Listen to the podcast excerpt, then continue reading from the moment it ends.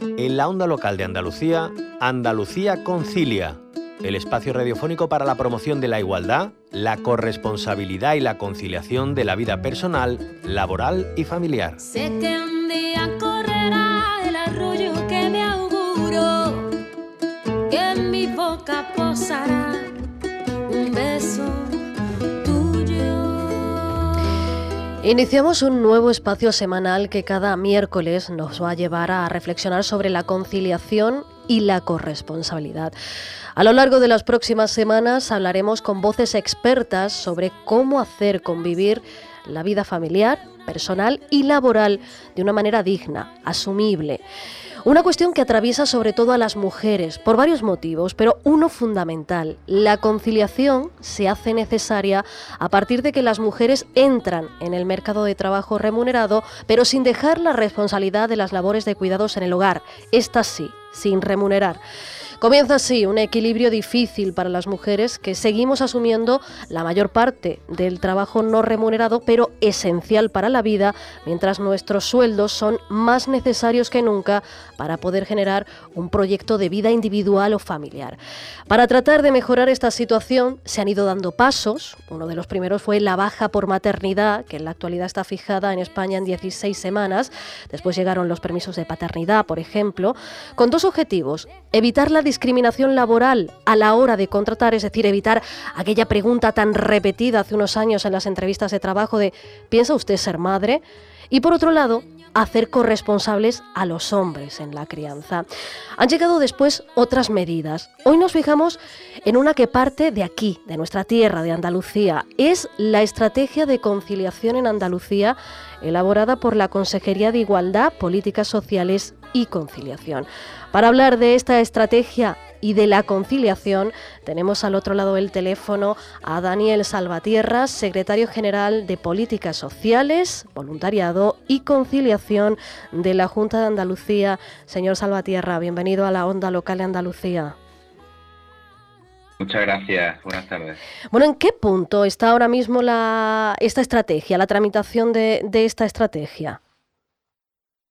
Bueno, pues la estrategia está a puntito de poder ser llevada a Consejo de Gobierno para su aprobación ¿no? y posterior publicación en el boletín oficial de, la Junta de Andalucía. Estamos ultimando eh, los informes efectivos que tiene la tramitación de este expediente y prontito pues lo podremos ver en el, en el BOJA. O sea que no se ve afectada por la convocatoria de, elecciones, que, podrá salir antes de que acabe esta legislatura. Sí, claro que sí.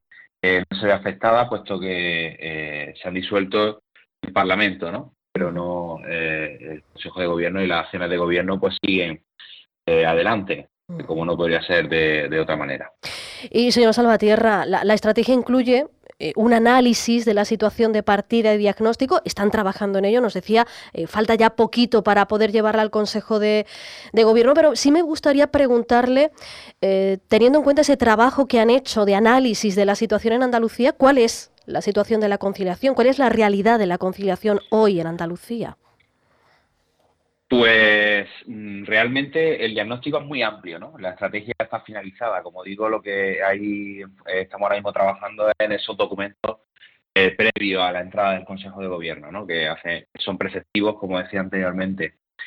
Pues la situación es tan compleja y está tan, tan distante de, la, de esa situación de conciliación real que, siéndole sincero, eh, tuvimos que replantearnos, ¿no? en mitad de, la definición de la estrategia, cuando conocimos ya todo el diagnóstico, tuvimos que, ver que tenía, esta estrategia se tenía que convertir en un marco eh, eh, en un marco estratégico de referencia, ¿no? Porque no encontrábamos eh, unas cuestiones de planificación estratégica, de implantación funcional de las medidas de la, de la propia estrategia de conciliación.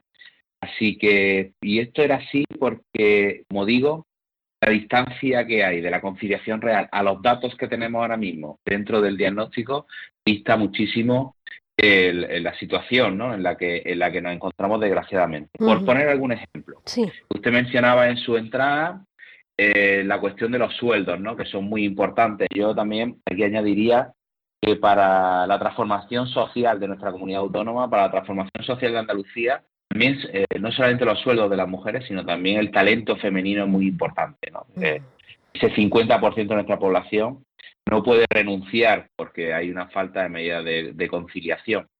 Y por poner algún ejemplo, eh, por cada por cada 10 permisos de maternidad solamente se da un permiso de paternidad. ¿no? Entonces eso es un porcentaje muy bajo y entonces esto es un radar que nos puede eh, avisar de los distintos datos que con más detalle recoge el diagnóstico. Medida a nivel de, cuidados, ¿no? Como usted decía, bueno, pues eh, solamente el, 13% de los hombres en el 2016 cuidábamos de personas, eh, éramos cuidadores no profesionales de, de, personas dependientes ¿no? y de personas con discapacidad en nuestra comunidad autónoma. Ahora hemos solamente, desde el 16 al 21, hemos mejorado únicamente un 3% en paridad. O sea que ahora mismo esos cuidados recaen en el 84% en mujeres y en 16% en hombres. ¿no? Entonces creo que estos datos eh, son dos grandes radars, ¿no? Como digo, porque nos llevaría todo el programa a hablar de solamente del diagnóstico de la estrategia de que la situación es compleja. Bueno, nos muestra muy bien, así a grandes rasgos, el mapa de, de, la corresponsabilidad en Andalucía. Claro, esto decíamos, tiene que ver con, normas, con leyes. Ahora le, preguntaré por lo laboral, por las empresas, qué se puede hacer en ese ámbito, pero tiene que ver con algo fundamental, que es la educación, las tradiciones, los roles tradicionales. ¿Cómo se cambia esto? Eh, nuestra consejera dice repetidas veces que la educación es la fuerza, ¿no? la herramienta más potente para ser, eh, para transformar nuestra sociedad, ¿no? Y yo creo la educación en igualdad es algo importantísimo y que realmente la, eh, que, todos nazcamos con la corresponsabilidad en el, eh, metida dentro de, nuestro, de nuestra forma de ser, creemos que es algo completamente importante. Así que la educación tiene una, una parte fundamental a la hora de desarrollar y de mejorar estas cifras que, tenemos actualmente en nuestra comunidad autónoma. Eh, hablaba de la educación, esto tiene que ver con, toda la sociedad, pero fundamentalmente con los más jóvenes. Y, hace, bueno, ya algún tiempo, un mes y pico, eh, se publicaba un informe que nos llamaba mucho la atención, un informe de la Fundación de Ayuda a la Drogadicción que decía que em, bueno, había una parte importante, no recuerdo exactamente, me parece que eran eh, tres de cada cinco, no, uno de cada cinco jóvenes varones negaba que existiese la violencia machista. No sé si, si tienen la percepción de que hay una cierta involución e, en la conciencia hacia la igualdad, hacia los derechos de las mujeres, hacia la corresponsabilidad. ¿Cómo lo ve usted? No, yo creo que no. Yo creo que eh, en materia de corresponsabilidad se, está avanzando, ¿no? Es una cuestión que se está avanzando. Lo que sí es cierto que tenemos una estructuración de datos y tenemos una fuente de estadísticas eh, muchísimo más, estamos visibilizando mucho más cómo es nuestra sociedad, ¿no? Eh, con estudios como el que usted ha mencionado, entre otros muchos, ¿no? Entonces eso lo que nos tiene que hacer es eh, tener una percepción real de cómo, de, de, cómo es la sociedad, ¿no? Pues, porque seguramente eh, yo no conozco ningún estudio que compare esta situación de la corresponsabilidad con los años 70, por ejemplo, o con los años, con, eh, con las últimas décadas ¿no? del siglo pasado. Entonces, no hay una evolución, no hay, una involución. Eh, creo que lo que sí hay es una, una mayor trabajo, ¿no? y esto es una muy buenísima noticia, un mayor trabajo de la sociedad civil, de la, de la, de la universidad, de la academia, ¿no? a la hora de, poner en valor y, de dar evidencia, ¿no? como puede ser el diagnóstico de esta estrategia, de cuál es el punto en el que se encuentra actualmente la sociedad. Los informes, los datos son más exhaustivos, eso evidentemente em, eh, pues tiene un impacto en esos resultados, pero eh, tiene algo que ver también el hecho de que mm, bueno, veamos más en medios públicos, incluso en instituciones, discursos que niegan, eh, por ejemplo, la violencia machista o que la cuestionan. ¿Eso ha podido también influir en que la sociedad esté bueno, pues abriendo debates que antes estaban consensuados? Yo creo que, bueno, como decimos, no hay una, como decía anteriormente, no hay una involución, ¿no? Eh, creemos que la sociedad es conocedora perfectamente de que, en fin, tenemos estudios serios, rigurosos, que nos muestran esta, evidencia. los datos los datos nos ponen la realidad eh, palpable, ¿no? Un ejemplo es la estrategia. Nosotros cuando fuimos conocedores del cuando fuimos conocedores del, diagnóstico, tuvimos que replantear de cuáles eran las medidas y cuáles eran las líneas estratégicas que nos teníamos que, plantear dentro del documento estratégico. Hablando de esos objetivos y, líneas estratégicas, hablábamos de la educación como un elemento fundamental, pero claro, en la conciliación hay otra pata fundamental, esencial, que es la laboral. Em, ¿Esta estrategia va a entrar en ese ámbito, en el laboral, para tratar de ajustar y favorecer esa, esa conciliación? Eh, a la hora de, a la hora de, diseñar la estrategia nos encontrábamos con dos cuestiones eh, que complicaban el, diseño de la del propio documento. Uno de ellos, lo he comentado, que es la, distancia que existe, desgraciadamente, entre la conciliación real y, la situación actual de la sociedad. La otra parte es la transversalidad de la competencia de conciliación. ¿no? Nosotros en nuestra consejería tenemos la competencia en la coordinación de las medidas en materia de conciliación dentro del gobierno de la Junta de Andalucía. ¿no?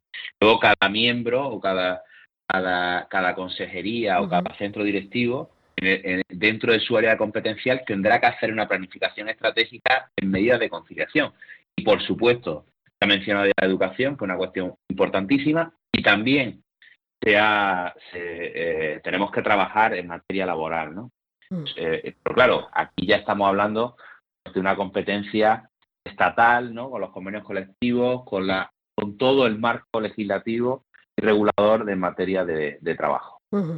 Em, para no quedarnos con, ese mm, mal sabor de boca, por decirlo de alguna manera, esa idea de que es verdad que falta mucho para alcanzar la conciliación real, nos decía, se ha avanzado, no se hacen comparativas con lo que pasaba en los años 70, pero no sé si, tiene algunos datos que nos permitan ver que sí, que se ha evolucionado, que no estamos igual que hace unos lustros o hace unas décadas.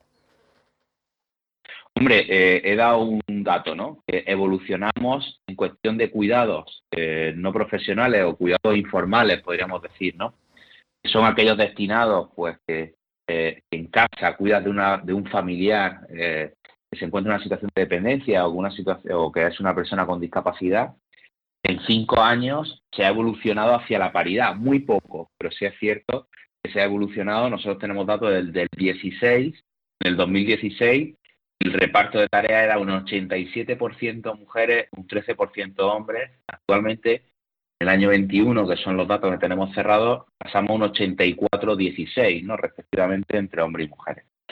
Evidentemente que hay una, hay una mejora de la, de la situación, eh, muy poco, ¿no? pero sí es cierto que vamos mejorando. Ya digo que faltan eh, esos instrumentos estratégicos donde eh, elementos coordinadores, como puede ser este, esta estrategia, pongan el foco y pongan eh, la prioridad en aquellas cuestiones que deben de trabajar de forma coordinada todos los órganos de gobierno y de toda la sociedad civil pues se van dando pasos hacia esa conciliación. En este espacio que, inauguramos hoy queremos conocer todos esos pasos que se van dando y hoy queríamos conocer en concreto esta estrategia que está ya muy cerca de ser aprobada y de publicarse en el BOJA y lo hemos hecho gracias a Daniel Salvatierra, secretario general de Políticas Sociales, Voluntariado y Conciliación de la Junta de Andalucía.